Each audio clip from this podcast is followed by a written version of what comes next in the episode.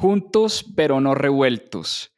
En mis propias finanzas hemos decidido separar nuestros dos podcasts.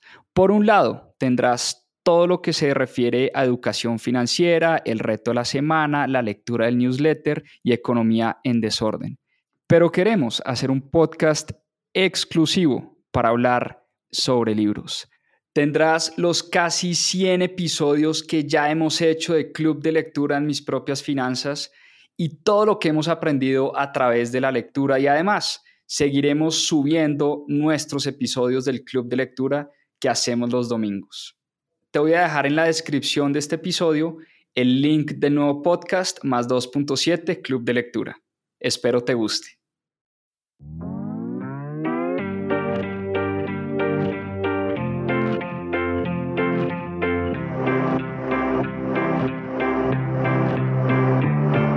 Hola, mi nombre es Juan Pablo Zuluaga, soy cofundador de Mis Propias Finanzas y quiero darles la bienvenida a Más 2.7, nuestro club de lectura. Durante 52 semanas leímos un libro todas las semanas y en este club de lectura van a encontrar la conversación de todo lo que aprendimos a través de la lectura. ¿Por qué más 2.7? En la región se leen menos de 2.7 libros al año y es una estadística que queremos combatir. Disfruten esta conversación y este aprendizaje que tuvimos a través de los libros. Bienvenidos. Bueno, muy bien, creo que ya estamos por acá. Muy buenas noches para todos los que ya se conectan. Ya estamos de regreso acá en Club de Lectura. Felices, felices nuevamente de estar acá Mil gracias a los que se conectan todos los domingos a las 7 de la noche, a los que se conectan por primera vez, bienvenidos, bienvenidas. Este es un espacio para hablar de finanzas, de emprendimiento, de economía, de historia, de filosofía, un poquito de todo, y todo a través de los libros y todo a través de la lectura. Este es un espacio donde promovemos la lectura, donde promovemos los libros, y hoy les traigo un libro muy chévere, muy interesante, de un tema que a mí en lo particular me encanta. El tema es Historia del Dinero. Hoy vamos a hablar de este libro, Del oro al Bitcoin, de Nick Batia. Muchas preguntas alrededor del Bitcoin, las criptomonedas. Este libro habla de cómo y por qué las criptomonedas van a hacer desaparecer el sistema monetario tradicional, el sistema monetario como lo conocemos hoy. Y es un libro que nos ofrece mucho contenido, mucha carne. Así que bueno, felices, como les digo nuevamente, eh, de estar acá con ustedes, de estarles compartiendo eh, un nuevo capítulo, un nuevo episodio de Club de Lectura. Y muchísimas, muchísimas gracias a los que se conectan como siempre y a los que están acá por primera vez. Entremos en materia porque, como les decía, este libro tiene mucha carne, mucho contenido y empecemos de una vez a hablar un poquito de historia del dinero. Hablemos del autor, a mí siempre me gusta hablar de los autores de los libros que leemos. Nick Batia es un investigador, es un profesor de la Universidad de USC, la Universidad del Sur de California, y se ha dedicado, ha dedicado sus últimos años a estudiar este tema de los sistemas monetarios, de cómo llegamos hasta acá, hasta donde estamos hoy en términos eh, de dinero, poco de historia del dinero y hoy, hoy tiene una compañía dedicada al estudio principalmente de Bitcoin como sistema monetario. Y este libro eh, nos dice que nuestro sistema monetario tradicional está colapsando y está muy cerca de tener una enorme reforma, una gran reforma. Este libro además empieza con el estudio de la historia del dinero, ya vamos a hablar un poquito de eso, y además nos cuenta cómo con la llegada de nuevos activos digitales basados en criptografía, basados en tecnología, esa reforma a nuestro sistema actual se puede dar. Y este es el argumento central del libro, es cómo se puede dar una reforma a nuestro sistema monetario actual. Y este libro además introduce un concepto muy interesante, que es el concepto de dinero en capas. Anoten eso, dinero en capas porque ya vamos a estar hablando y profundizando mucho más en este concepto. Por ahora, es importante entender que antes del dinero en capas, a través de la historia de nuestra humanidad, solo existía dinero. Y el dinero es una tecnología, el dinero es una herramienta que hemos usado los seres humanos a través de nuestra historia, a través de nuestra historia, para intercambiar cosas, para intercambiar bienes y servicios. El dinero nos sirve y nos ha servido a través de la historia para comercializar entre pares, entre países, entre personas. Y a través de nuestra historia han existido muchísimas formas de dinero, han nacido muchas formas de dinero. Y han, históricamente, hemos tenido, como les digo, distintas maneras, distintas formas. hemos tenido conchas marinas, eh, hemos tenido em, cigarrillos, han sido formas de dinero en algún momento de nuestra historia. Las piedras han sido formas de dinero, los cocos han sido formas de dinero, el ganado ha sido forma de dinero, en fin, hemos tenido muchísimas formas de dinero.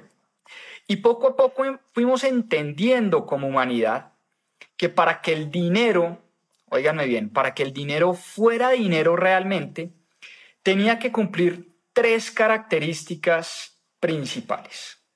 ¿Cuáles son esas tres características para que tomemos nota? Primera característica clave para que el dinero en efecto sea dinero. El dinero tiene que ser resguardo de valor. Ya vamos a hablar un poco de cada una de estas características. Por ahora las nombro. Primera característica, el dinero tiene que ser resguardo de valor. Segunda característica, el dinero tiene que ser un medio de intercambio. Y tercera característica, el dinero tiene que ser o tiene que servir como un sistema de conteo, como una unidad de cuenta. Entonces vamos una por una eh, a hablar sobre estas características del dinero. Esto es muy importante para entender qué nos está ofreciendo este libro. Primera característica, resguardo de valor. Las conchas marinas, como para darles un ejemplo, fueron dinero hasta que la gente se empezó a dar cuenta que no eran escasas, que las conchas marinas se podían conseguir fácilmente. Entonces, en el momento en que se empiezan a conseguir fácilmente las conchas marinas, pues cada una de esas conchas marinas pierde su valor. Y el dinero tiene que conservar su valor en el tiempo para que sea dinero, tiene que ser un medio de ahorro, tiene que ser un elemento en el que los seres humanos nos sintamos cómodos resguardando valor en esa cosa o en ese elemento. Y tiene que ser esa forma de guardar valor. Por eso ni la sal terminó siendo una buena forma de dinero, ni las conchas marinas terminaron siendo buena forma de dinero, ni el ganado terminó siendo buena forma de dinero, ni las piedras terminaron siendo forma de dinero, porque no eran escasas, no resguardaban valor. Vámonos al segundo elemento. El dinero tiene que ser un medio de intercambio. Y volvamos otra vez al ejemplo. Anteriormente, en el sistema de trueque, cambiábamos vacas por granos, granos por ovejas, ovejas por caballos y así sucesivamente. Y rápidamente nos dimos cuenta que esa forma de trueque, esa forma de intercambio era bastante, bastante ineficiente. Porque además no es fácil andar con vacas, con camellos o con costales de granos al hombro para intercambiar cosas. Entonces tiene que existir una forma de intercambio que me permita comerciar fácilmente, que me permita intercambiar cosas entre pares, entre personas, entre países, sin necesidad, vuelvo y repito, que tengamos que estar cambiando, perdón, cargando eh, costales eh, de granos, andando con vacas, andando con camellos, andando con caballos para poder intercambiar. Entonces el dinero tiene que ser ese medio de intercambio que permita las transacciones entre pares. Y finalmente, el dinero tiene que ser un sistema de conteo o una unidad de cuenta. Y nuevamente voy al ejemplo. Yo tengo que saber exactamente para qué me sirven 100 dólares, ese papel, ese billete de 100 dólares. Yo tengo que saber que esos 100 dólares compran X, Y, Z y puedo poder denominar todos los bienes y servicios en esa unidad de conteo o en esa unidad de cuenta. Es decir, yo puedo poder denominar un computador en dólares, un libro en dólares, un esfero en dólares, un inmueble en dólares, un carro en dólares. Por eso el dinero, para que sea dinero, también tiene que ser un sistema de cuenta. Entonces, eh, esas son las tres características principales para que el dinero sea dinero y se considere dinero. Pero además, el dinero tiene que tener otras características fundamentales. El dinero tiene que ser divisible. Vuelvo y digo, yo podía llevar mi vaca para cambiarla por un camello, pero yo no podía dividir mi vaca. Yo no podía vender la cabeza de la vaca o la pata de la vaca o el cuerpo de la vaca. Yo no podía dividir mi vaca. El dinero tiene que ser intercambiable, tiene que ser fácil de transportar, como ya lo hablamos. Tiene que ser fácil de almacenar, tiene que ser de fácil acceso para todo el mundo. Y por todas estas razones anteriores, porque es resguardo de valor, porque es medio de intercambio, porque es unidad de cuenta, porque además es divisible, se puede intercambiar, es fácil de transportar, es relativamente fácil, bueno, de almacenar. Eh, por estas razones que menciono anteriormente, es que el oro terminó convirtiéndose en la forma más pura de dinero que existía o que existe, dicen muchos hoy en día. El oro, las monedas de oro, Empezaron con las monedas de plata, pero finalmente las monedas de oro se terminaron convirtiendo en las formas más puras de dinero, porque las monedas de oro terminaron siendo el dinero más fácil de transportar, el dinero más fácil de intercambiar, el dinero más fácil de contar. Y además, esto es un elemento muy importante que tiene el oro, el, el oro es muy difícil de extraer de la tierra, es muy difícil de producir. Y por esa razón el oro mantiene su valor, a pesar del aumento de su demanda, ¿no? Entonces, cuando todo el mundo empieza a demandar sal marina, la sal marina pierde su valor. Cuando todo el mundo empieza a demandar conchas marinas, pues todo el mundo empieza a conseguir conchas marinas porque son fáciles de conseguir y las conchas marinas pierden su valor. Pero cuando todo el mundo empieza a demandar oro y todo el mundo quiere oro, uno no puede extraer de la noche a la mañana el oro de la tierra. Entonces, mañana la demanda del oro se puede quintuplicar, pero no necesariamente la oferta del oro se quintuplica o se multiplica por 10. Dicen los que saben de este tema que la cantidad de oro que se extrae y que se mina de la tierra crece a unas tasas de entre el 2 y 3% año tras año. Por eso el oro se ha convertido históricamente en la forma más pura de resguardo de dinero y de resguardo de valor.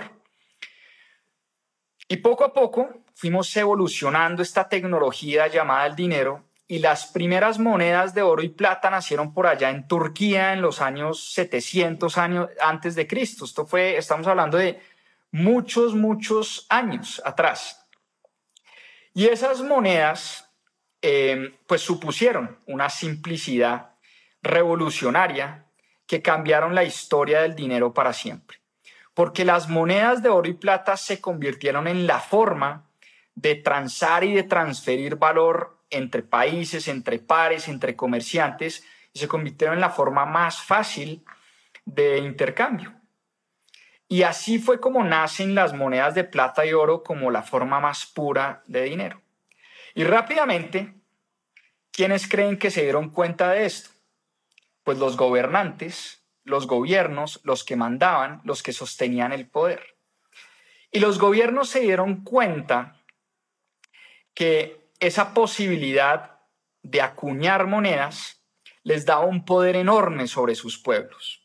Los gobiernos se dieron cuenta que el dinero les daba ese poder de utilizar eh, esas monedas de oro y plata para su beneficio propio.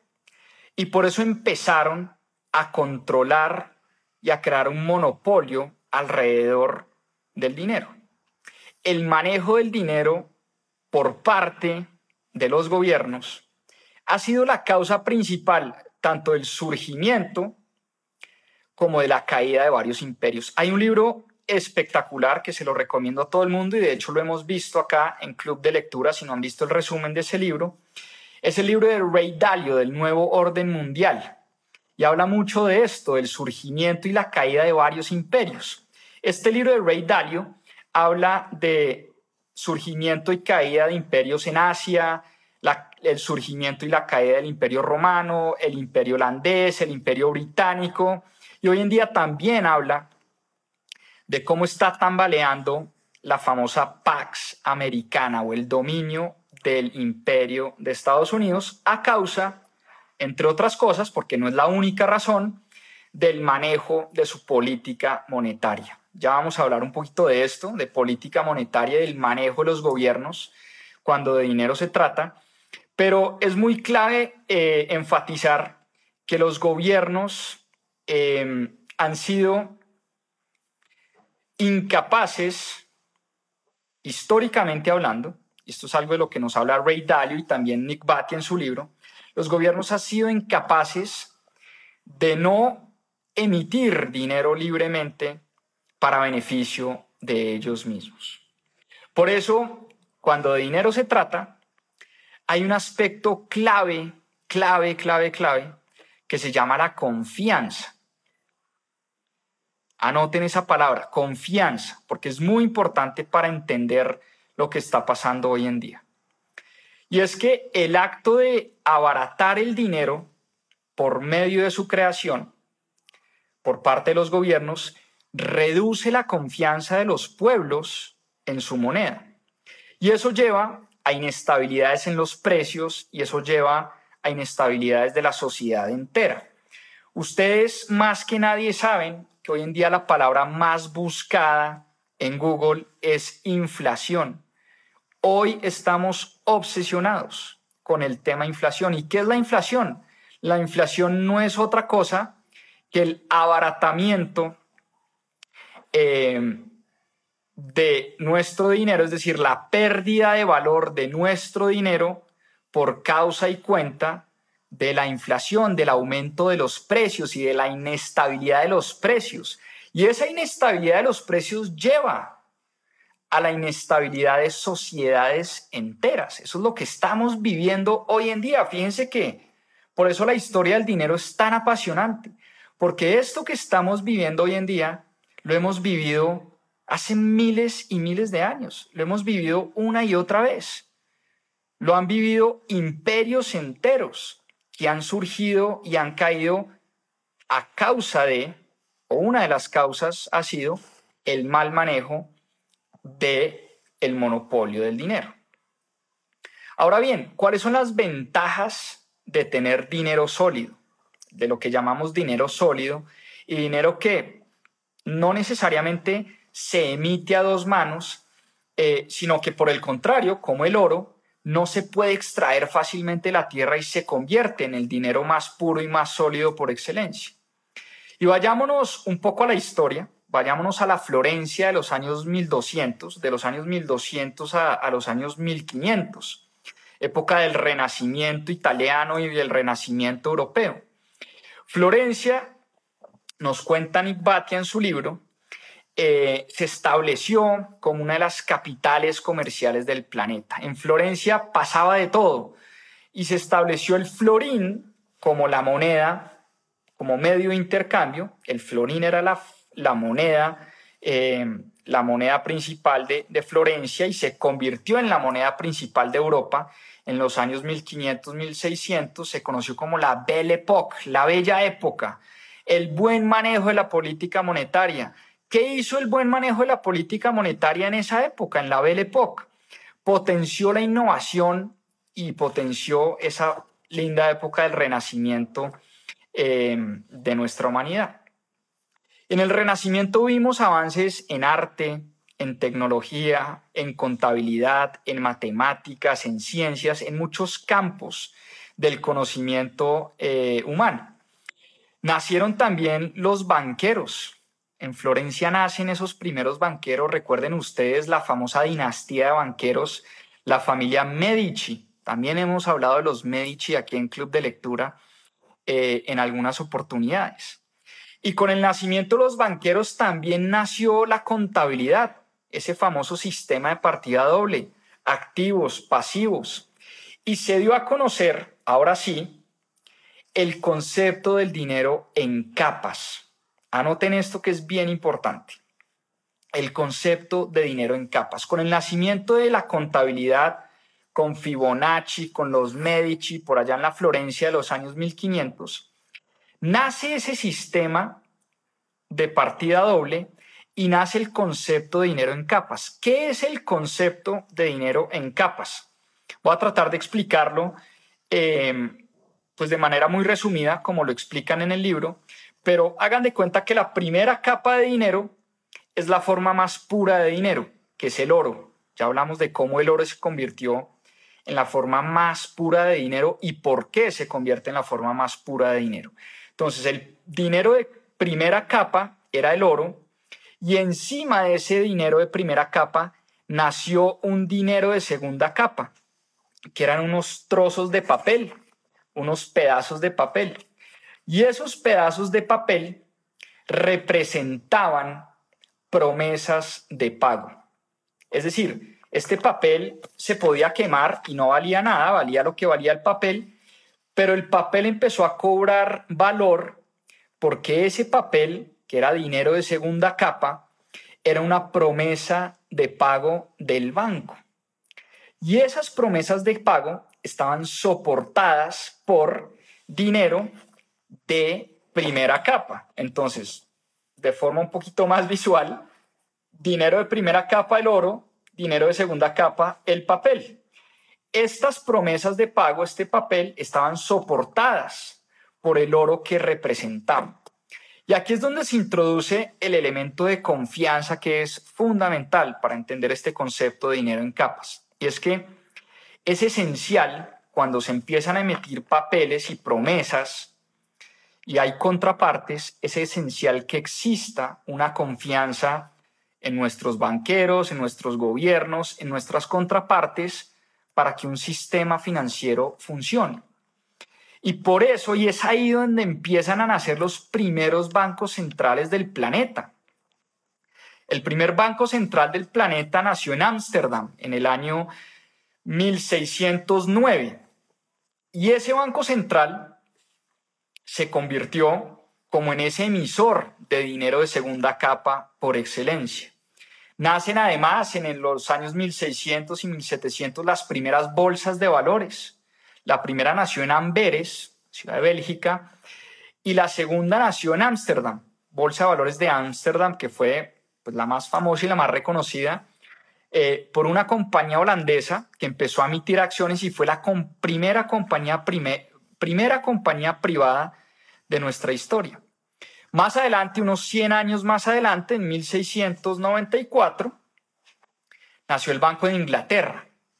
Y el Banco Central de Inglaterra nació también con el único propósito de, aquí es cuando empiezan, empieza el rol eh, principal de los bancos centrales en el mundo. Y el Banco de Inglaterra nació con el único propósito de comprarle bonos al gobierno inglés. ¿Para qué? Para financiar las guerras del momento.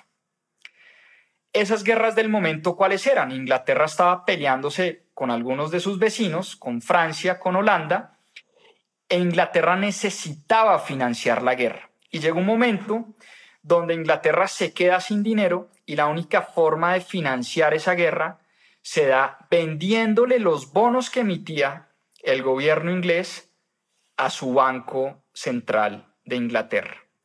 Eso se conoce hoy en día como la famosa flexibilización cuantitativa. Olvídense de esa palabra rimbombante.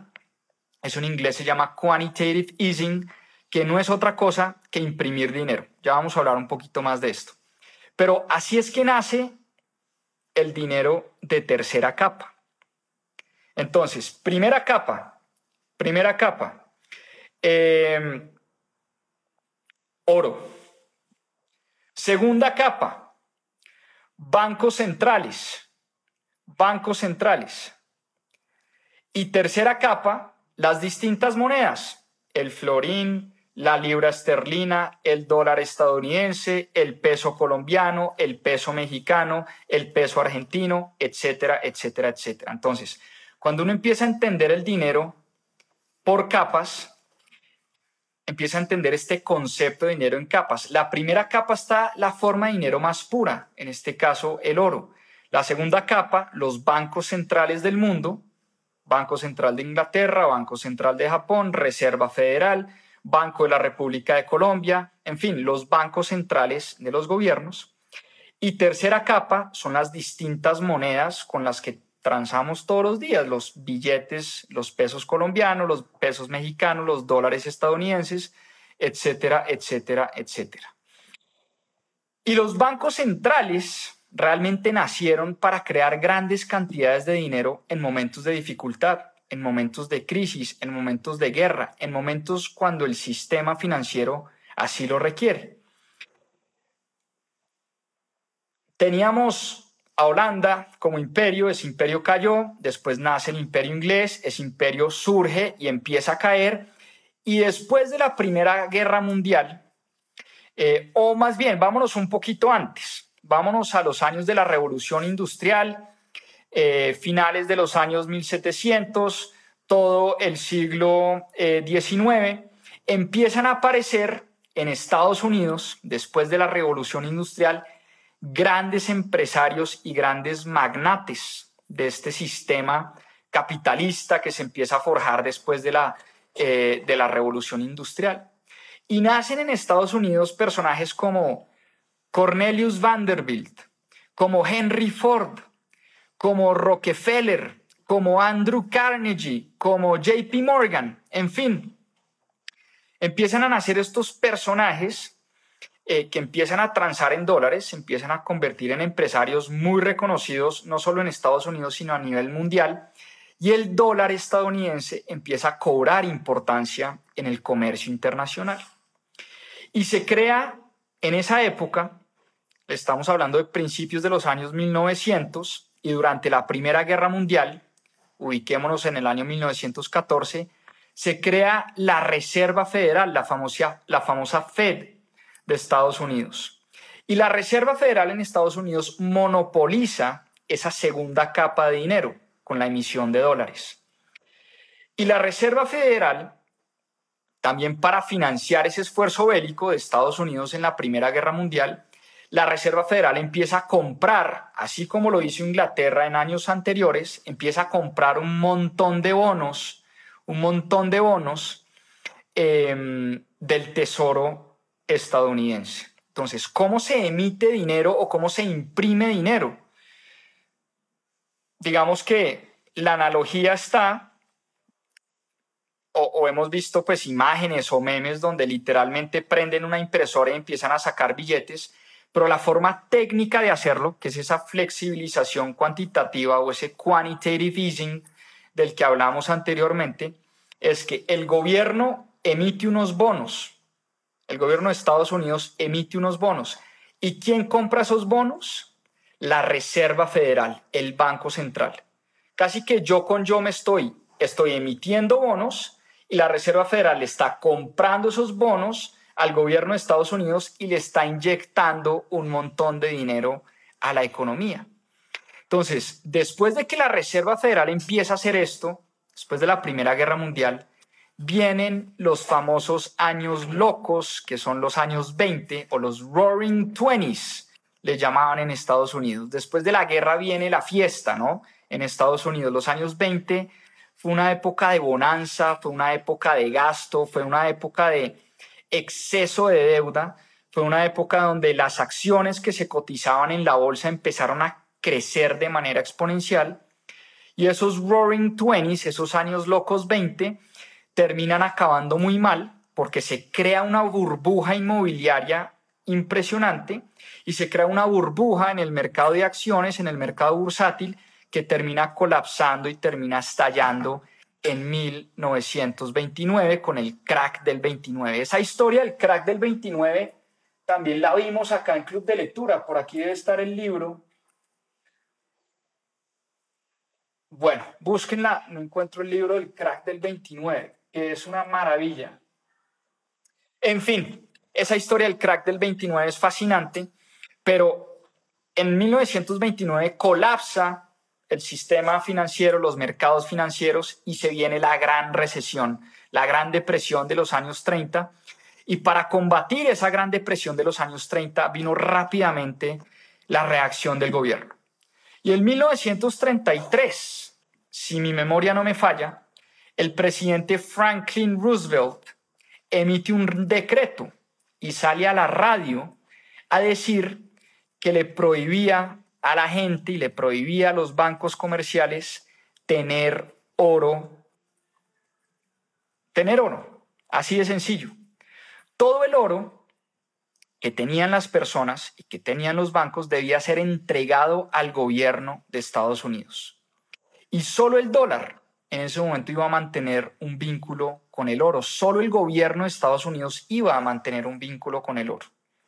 Entonces, fíjense que rápidamente los gobiernos reaccionan y después ustedes ya conocen la historia, lo que pasa en los años 30, el surgimiento de eh, la Alemania nazi de Hitler, la Segunda Guerra Mundial, la participación de Estados Unidos en la Segunda Guerra Mundial. Y cuando sale Estados Unidos victorioso de esa Segunda Guerra Mundial, el dólar se convierte en la moneda reserva por excelencia. Y es que los que ganan las guerras claramente son los que ponen las reglas. Y en 1944, cuando acaba la Segunda Guerra Mundial, se sientan los ganadores de la guerra a definir las reglas. Y se sientan en New Hampshire, en Bretton Woods, a definir cuáles iban a ser las reglas de este nuevo orden mundial y las reglas monetarias de este nuevo orden mundial. Y definen lo siguiente. Definen que todas las monedas iban a ser monedas de tercera capa, dinero de tercera capa, y todas las monedas iban a estar atadas al dólar. Es decir, el dólar se convierte en dinero de segunda capa y el dólar, ojo con esto porque esto es muy importante, eh, el dólar sería el la única moneda que iba a tener un vínculo directo con el oro. Y la promesa era la siguiente, que todos los portadores de certificados de la Reserva Federal podían tener oro a cambio. ¿Y a cambio de qué? A cambio de 35 eh, centavos de dólar por onza. Perdón, 35 dólares por onza. Y eso es lo que se llamó el patrón oro, que es esa convertibilidad de los certificados de oro. Pero esa convertibilidad, digamos que este sistema duró unos años, duró de 1944 a 1971, em, y esa convertibilidad del oro se suspendió en 1971, cuando el presidente de la época, Richard Nixon, sale nuevamente en radio y en televisión a decir que el dólar iba a flotar libremente que ya no tendría esa convertibilidad prometida con el oro y que Estados Unidos quedaba en plena libertad para emitir dinero sin tener que respetar esos acuerdos de Bretton Woods. Entonces se rompen los acuerdos de Bretton Woods con ese famoso discurso del presidente Richard Nixon en 1971 y empieza Estados Unidos a emitir dólares eh, a dos manos. Ahora bien, eh, uno diría que esto iba a ser una muy mala noticia para Estados Unidos, porque en el momento en que cualquier gobierno empieza a emitir dólares a dos manos sin ningún control, pues en efecto lo que hace esa moneda es perder valor frente a las otras monedas del planeta. Pero resulta que el sistema por decreto de gobiernos o el sistema fiat, como lo conocemos, es un sistema bastante complicado, es un sistema bastante complejo es un sistema bastante político y bastante difícil de entender. Digamos que no es un sistema, el sistema monetario como lo vivimos hoy, no es un sistema que se haya diseñado de manera concienzuda, deliberada, sino que fue naciendo entre compromisos políticos, fue naciendo entre guerras, donde los ganadores de, las guerras eran los que ponían las reglas, eh, y es muy distinto al sistema tecnológico que se propone hoy. Entonces, em, se empieza a crear un sistema de crédito desbordado, porque el crédito de los gobiernos se empieza a dar en constante expansión. Cada vez que había una crisis, crisis del 99, emisión de dinero por parte de gobiernos. Crisis del 2008, emisión de dinero por parte de reservas federales, gobiernos, bancos centrales, etcétera. Y eso hace que nuestro dinero siempre pierda valor. Y eso nos lleva a unos ciclos muy peligrosos de expansión y contracción. Por eso no la pasamos en burbujas y en caídas, en burbujas y en colapsos. Cuando hay mucha deuda, se crea la burbuja. Cuando estalla la burbuja, se crea el colapso. Y por eso entender esas dinámicas y esos ciclos del mercado es muy importante. Porque hoy en día existe un, incentivo muy grande para endeudarnos. Por otro lado, el incentivo para ahorrar es, es muy poco. Porque si se, si se está imprimiendo dinero constantemente, ese dinero que es nuestro pierde valor todo el tiempo a causa de la inflación. ¿Qué incentivo yo tengo para ahorrar si el dinero que tengo en mi cuenta de ahorros no me renta nada y además ese dinero que tengo en mi cuenta de ahorros todo el tiempo se está imprimiendo, se está generando más oferta de ese dinero que yo ahorro.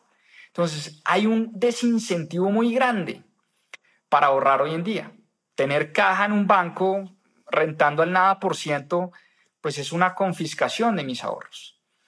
Y por eso, em, aquí lo, más complejo de entender es que todas las monedas fiat o todas las monedas por decreto, pues son espantosas. Y eso es lo que, eso es lo que nos ha demostrado la historia. Todas las monedas fiat han perdido valor a través del tiempo.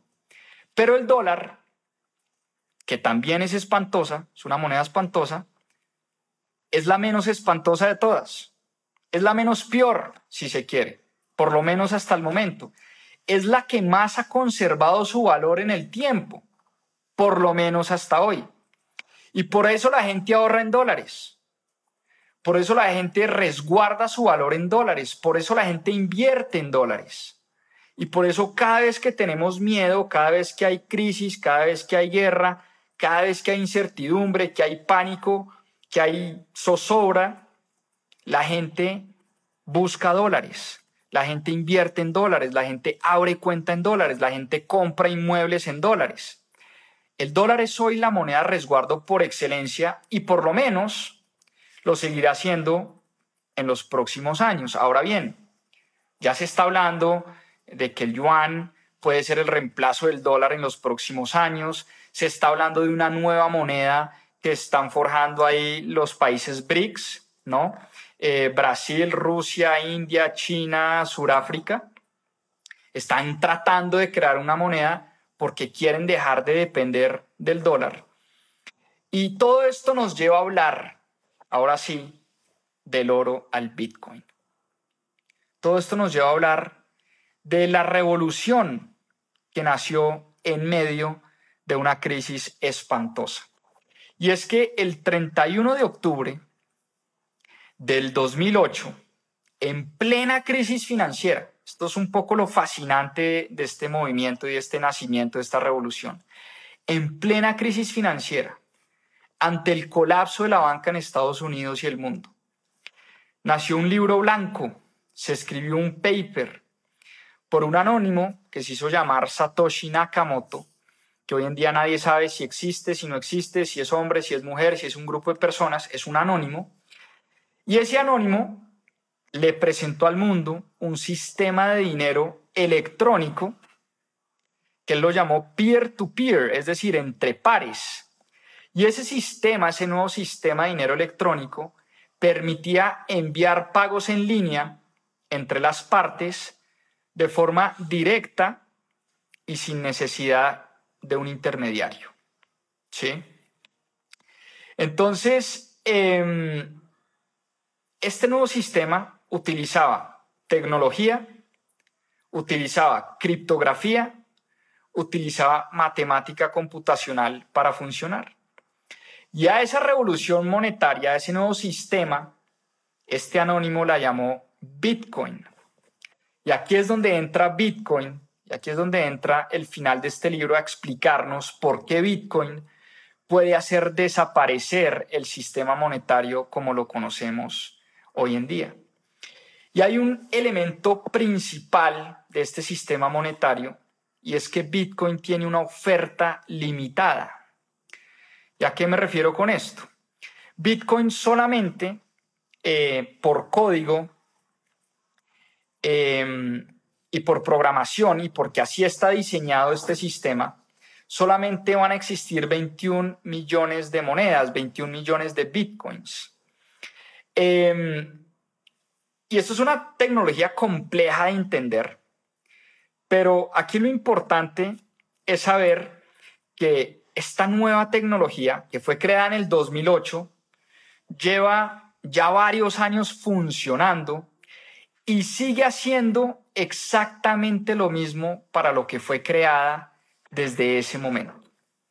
Y Bitcoin, como decía Satoshi Nakamoto, es un sistema para enviar transacciones y enviar valor entre pares. Es un sistema soportado en criptografía.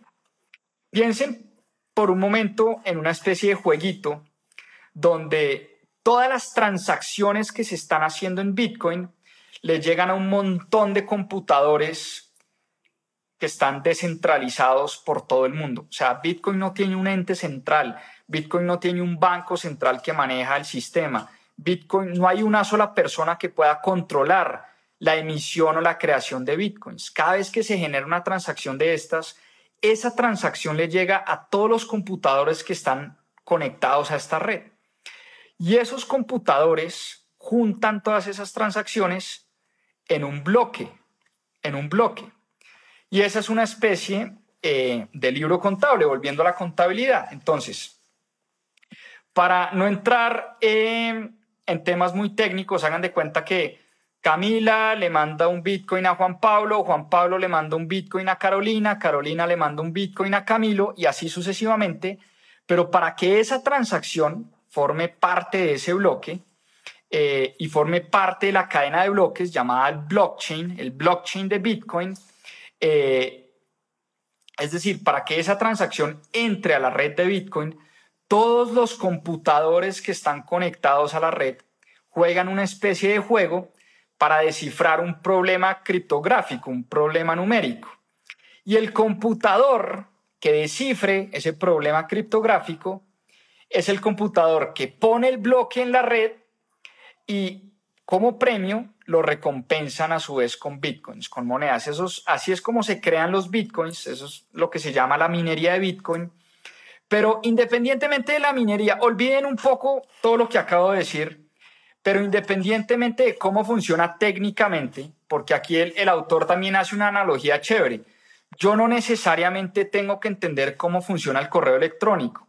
O sea, cuáles son las particularidades o lo que hay detrás del funcionamiento del correo electrónico pero yo uso el correo electrónico todos los días de mi vida. Muchos seres humanos, miles de millones de seres humanos en el planeta utilizamos el correo electrónico y no necesariamente entendemos cómo funciona el correo electrónico. Entonces, no tenemos que entender técnicamente cómo funciona Bitcoin. Lo único que tenemos que saber es que viene funcionando, funciona bien, lo han tratado de hackear, lo han tratado de acabar eh, y entre más, lo, entre más lo hackean, entre más lo atacan, eh, es una red que cada vez se vuelve más resiliente. Pero ¿cuál es la propuesta de valor de Bitcoin? Y es que Bitcoin, volviendo al tema inicial del libro, Bitcoin soluciona muchas de las cosas que están mal con nuestro sistema monetario actual, pero además cumple muchas de las características eh, para que el dinero sea dinero. Por eso mucha gente cree hoy en día que Bitcoin puede reemplazar al oro como la forma más pura de dinero que se haya creado jamás. Primero, es un sistema que no requiere de un ente central, no requiere de un banco central, no requiere de un gobierno, es un sistema totalmente descentralizado. Segundo, es fácil de transportar es fácil de dividir. Cualquier persona hoy en día puede comprar un Bitcoin, puede almacenar un Bitcoin, puede transportar un Bitcoin. Lo único que yo necesito es un celular y una conexión a Internet para poder transar en esta red.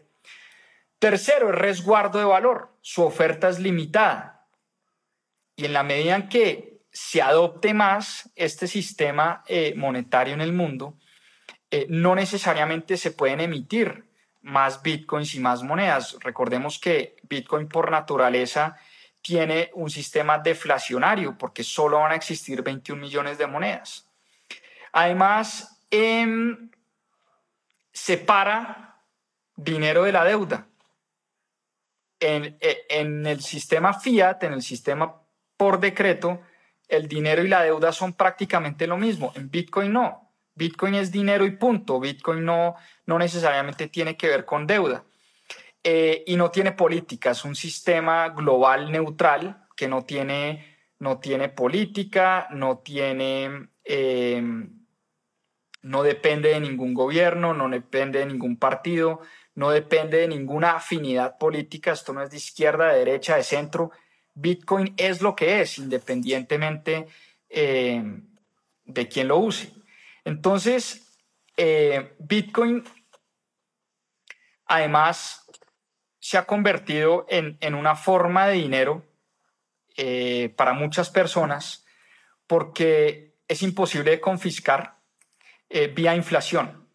Nadie puede mañana emitir 20 millones de monedas de la noche a la mañana, como sí puede pasar con el peso colombiano, como sí puede pasar con el peso argentino, como sí puede pasar con el dólar estadounidense, como sí puede pasar con cualquier moneda del mundo, que mañana mismo, vía inflación y vía impresión de dinero, a uno le pueden confiscar el valor que uno resguarda en su moneda local. Em, y además, Bitcoin nos permite nuevamente pensar en que puede existir un sistema que incentive el ahorro que nos haga pensar en el futuro. Hoy en día es muy difícil pensar en el ahorro por lo que les mencionaba anteriormente. Si yo, si yo ahorro en pesos colombianos, cada día soy más pobre en términos de dólar. Lo que nos ha pasado a nosotros los colombianos. Devaluación del dólar del 10, 15, 20% en los últimos años. Es decir, somos 20% más pobres de lo que éramos hace unos años con respecto al mundo, con respecto al dólar. Y eso le pasa a muchos países en el mundo. En Argentina, inflaciones del 80, 90%.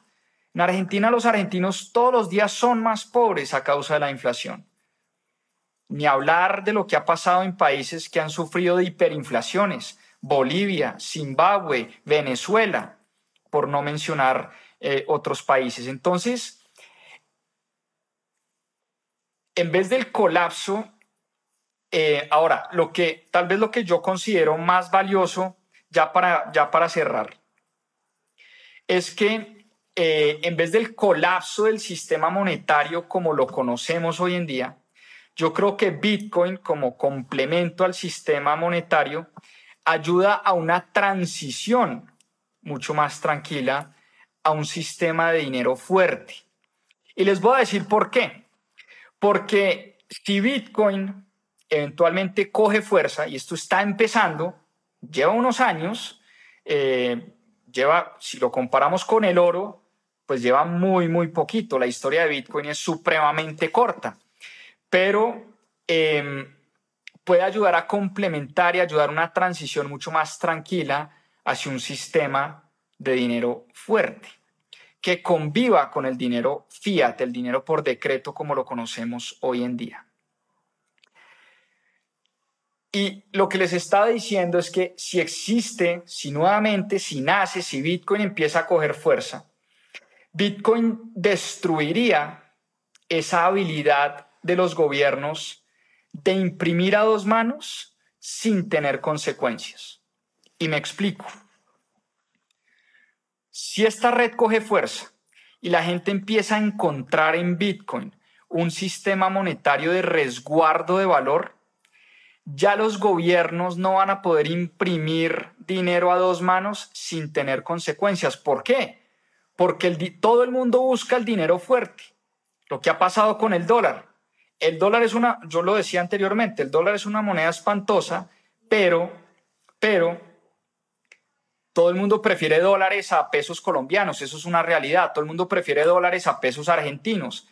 Es la moneda más espantosa de todas, perdón, la menos espantosa de todas, sin querer decir que el dólar no haya perdido valor en los últimos 50 o 60 años.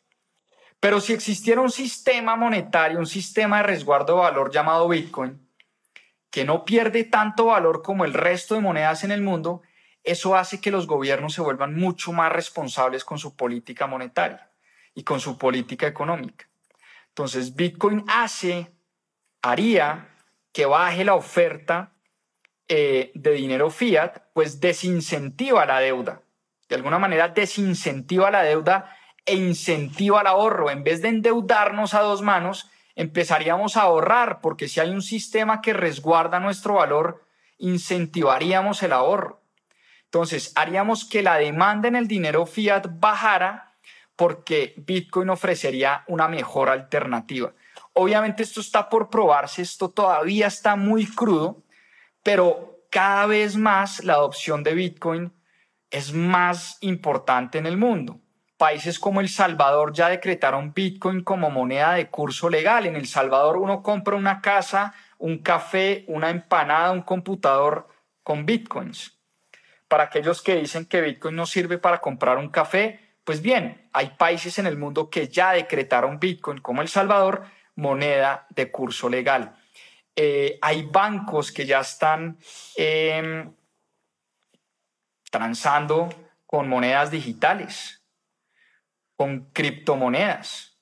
Y meter cripto en una sola bolsa, siempre lo he dicho, es un gran error. Bitcoin es muy distinto a Ethereum, es muy distinto a, a Dogecoin, es muy distinto a las stablecoins, es muy distinto a los NFTs. Dentro de las criptomonedas hay todo un mundo impresionante. Eh, pero meter todo en una misma canasta es un grave error. Y quiero cerrar eh, con apartes del último capítulo del libro, y abro comillas, porque pues me gustó bastante como, como cierra este libro. Entonces dice lo siguiente, abro comillas, última página del libro.